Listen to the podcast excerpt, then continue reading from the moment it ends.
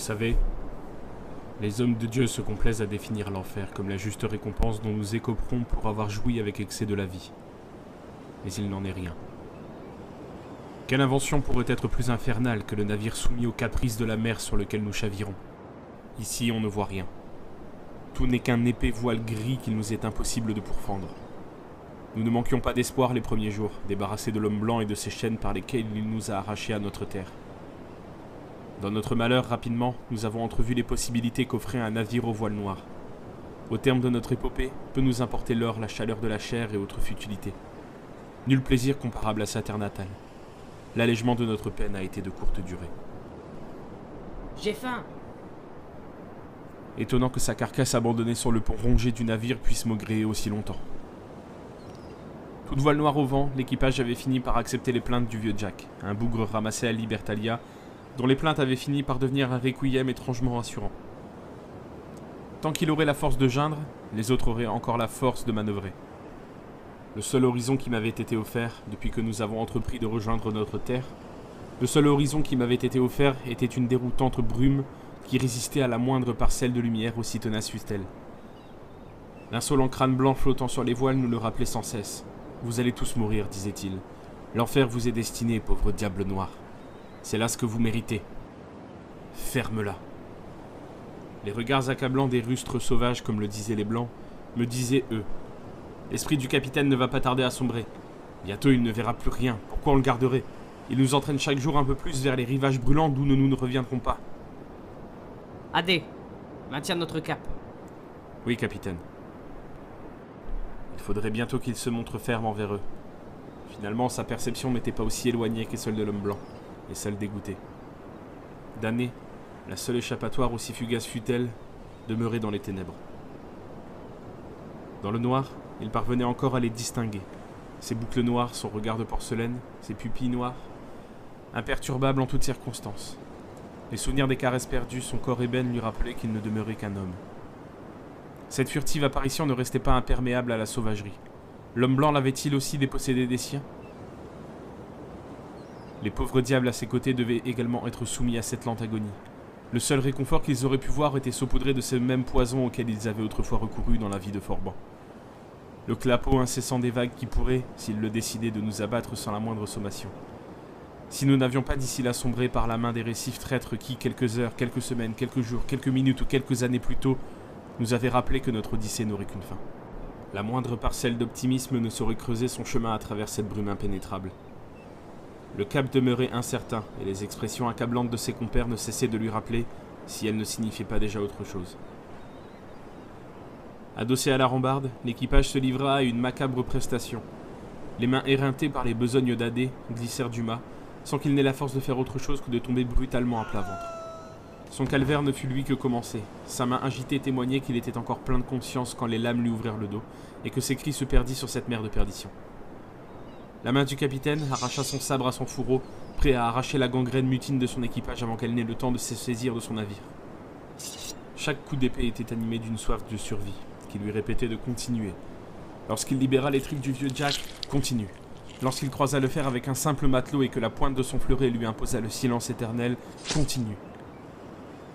Si les mutins avaient l'avantage du nombre, son habileté au sabre qui s'était révélée être une seconde nature, et les quelques fidèles matelots qui lui restaient, lui firent entrevoir que son destin n'était pas encore scellé. Que bientôt débarrassé de ce qui lui barrait la route, il pourrait reprendre le cap le menant au sien. Cet élan d'optimisme le mena à une sombre contrée inconnue, parsemée d'étoiles, et il aurait voulu y rester. Point d'affublement, désormais. Il était bien en enfer. Attaché au mât de son navire, la sauvagerie, la folie et la cruauté de son équipage n'avaient jamais atteint tel paroxysme. Jamais il n'avait été témoin d'une telle aliénation, pas même lorsqu'ils avaient massacré à tour de bras ceux qui détenaient ce qu'ils avaient convoité. Sa vue n'était pas le seul de ses sens à être mis à mal. Il lui semblait insoutenable d'entendre les hurlements de ceux dont le seul péché aurait été de lui être fidèle jusqu'à la fin. Observant la déchéance de l'homme dont les crocs arrachaient de généreuses portions de chair saignante et frétillante, des animaux qui dévêtaient leurs anciens frères d'armes pour leur faire connaître le plus dégradant des plaisirs. Il prit horreur à les voir s'exécuter. Il n'avait pas à le faire, pourquoi le voudrait-il? Se soustrayant à cette insoutenable réalité, il se sentit également pénétré. Non pas d'une chair ingrate, mais d'un objet qu'il n'avait que bien trop tâté. Nul capitaine face à la douleur, il ne put réprimer ses cris, dont était friand Gant, capitaine des mutins, l'ayant dépossédé de son tricorne. Oh, capitaine, soyez brave, voyons. Ce n'est qu'une main, n'est-ce pas? Gant n'attendait point de réponse. Son regard de fouine se repaissait du moindre pli, du moindre sillement du regard dont le fier capitaine ne tenait pas à lui offrir. Pas même quand la lame labourait son poignet. Sa lèvre, elle, n'obéissait pas à sa fierté. Elle tremblait comme celle d'un poupin à qui l'on aurait arraché son sucre d'orge. Le sourire carnassier de Gant l'assurait qu'il n'en était encore qu'aux prémices d'un destin bien plus cruel que celui de ceux qui souffraient devant lui. Son corps se vidait rapidement de son sang, et si sa peau ne put devenir plus terne, il sentit son corps vaciller une nouvelle fois vers la contrée étoilée. Son tortionnaire était bien décidé à ne pas lui accorder ce moment de répit. Il coupa une nouvelle fois dans sa chair avec sa lame rougie à blanc. Une fierté ne subsista cette fois, ses poumons se vidèrent aussi sèchement que les couilles des bourreaux. Mais peut-être que c'était la fierté qui le maintenait à présent à flot. Privé de sa main droite, il se trouva bien à la merci de ses forbans libres de faire ce qu'il voulait de lui. Que pourrait-il bien y faire? Sa main gauche n'était seulement utile qu'à tenir la barre lorsque la mer lui opposait une résistance trop grande. Il ne saurait dire si c'était les larmes dans ses yeux qui troublaient sa vue, mais il lui sembla bien que cette horrible brume s'animait. Des jours durant, il avait dû la surmonter, de journée comme de nuit. Elle avait toujours semblé morte, elle l'était sans doute encore. Ses yeux trop vivaces devaient être les seuls à le voir de toute façon, puisque ce maudit équipage ne se mouvait qu'au coup de boudoir et pour fendre leurs victimes, dans lesquelles elles avaient déchargé leur colère, leur frustration, et sans doute leur désespoir aussi, car si le capitaine n'avait pas aperçu d'échappatoire dans cet enfer gris, que pourraient-ils, eux, y voir? Il ne voyait même pas les voiles cendrées qui se perdaient le temps d'un regard dans la brume, si bien qu'il doutait encore de ce qu'il voyait.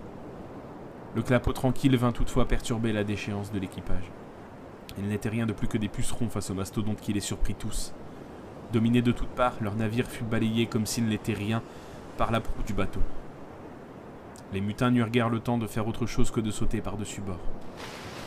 Le capitaine, lui, bien qu'il s'agitait de toutes ses forces, ne parvint à se détacher.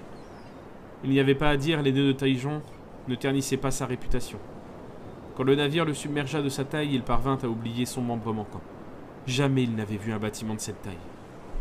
Au-dessus de lui, un bouc gigantesque, les bois pointés vers l'avant, faisait sans aucun doute deux fois sa taille, tandis que la figure de proue valait bien l'envergure de son navire. La coque du mastodonte broya son navire en un assaut. Perdu dans les abysses, si noirs qu'il ne parvenait à distinguer ses pieds. Dans son malheur, le mât avait aussi été broyé. Nager avec une seule main s'avéra bien plus difficile qu'il ne l'aurait voulu.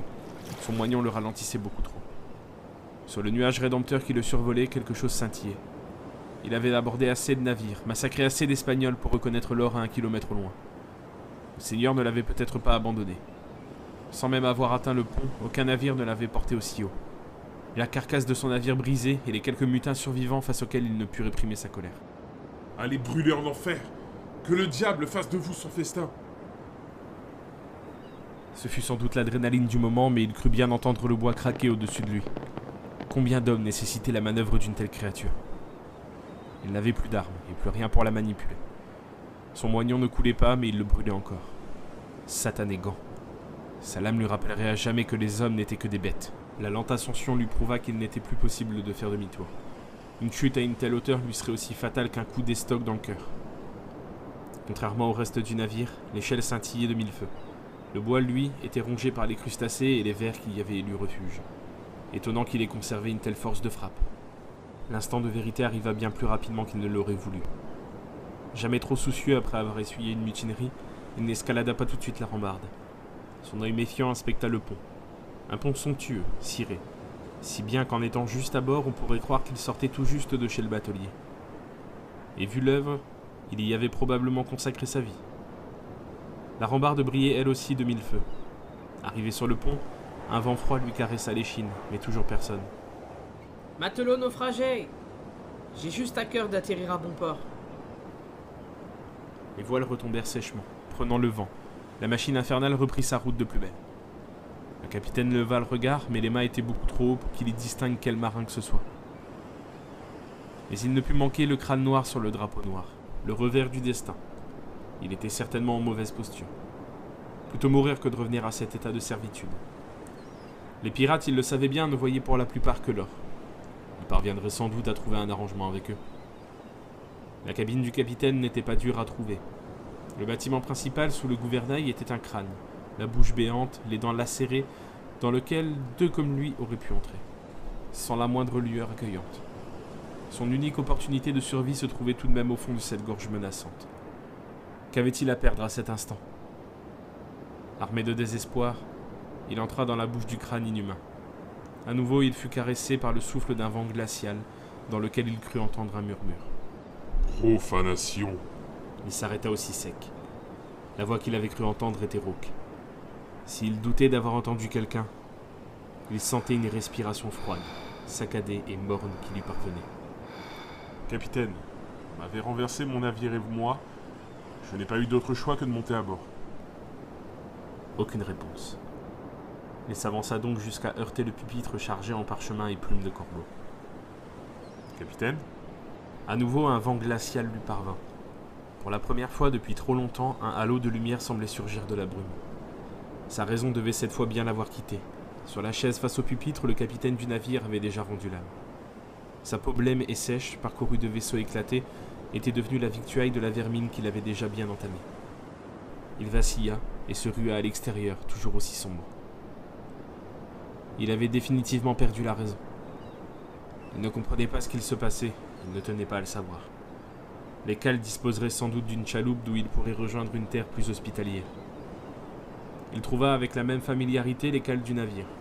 Si sa vision avait été agressée plus haut, ici-bas c'était bien une odeur putride qui se voulait être son guide. La porte derrière lui se referma brutalement. Il se sentit pris au piège quand elle refusa de s'ouvrir. Ha ha ha Lança une voix gutturale. Un visiteur. Qui est là? L'équipage attaché au même silence que son capitaine le firent sentir encore plus menacé. Alors qu'il descendit dans la cale, il entendit un bourdonnement de plus en plus fort à mesure qu'il dévalait la marche convaincu de pouvoir trouver une chaloupe. Mais il était loin de se douter de ce qu'il attendait. La mort. La mort partout. Des cadavres à perte de vue, aussi bien lotis que leur capitaine, déformés par les dents des rats qui se ruèrent sur eux, avides de chair fraîche. Hurlant, le rescapé monta aussi vite, sous les piaillements de la vermine rampante décidée à goûter à sa chair. Où allait-il pouvoir aller? La porte ne cédait plus à son poids. Fermant les yeux résolu à en finir avec sa vie, il enfonça la porte qui se laissa ouvrir docilement. La tête sur le sol, il reprit son souffle, en constatant que la vermine n'osait pas s'aventurer sur le pont. Quand il regarda devant lui, il vit une botte noire parfaitement cirée. Relevant le regard sur des vêtements tachetés de sang rapiécés, et la silhouette squelettique du forban en face de lui dont le visage n'était qu'un gouffre osseux couvert de lambeaux de chair. L'instinct le fit se relever. Mais pour aller où? Il ne pouvait échapper au second ni au troisième, et bientôt à l'équipage, en putréfaction, qui lui ouvrirait les portes de l'enfer.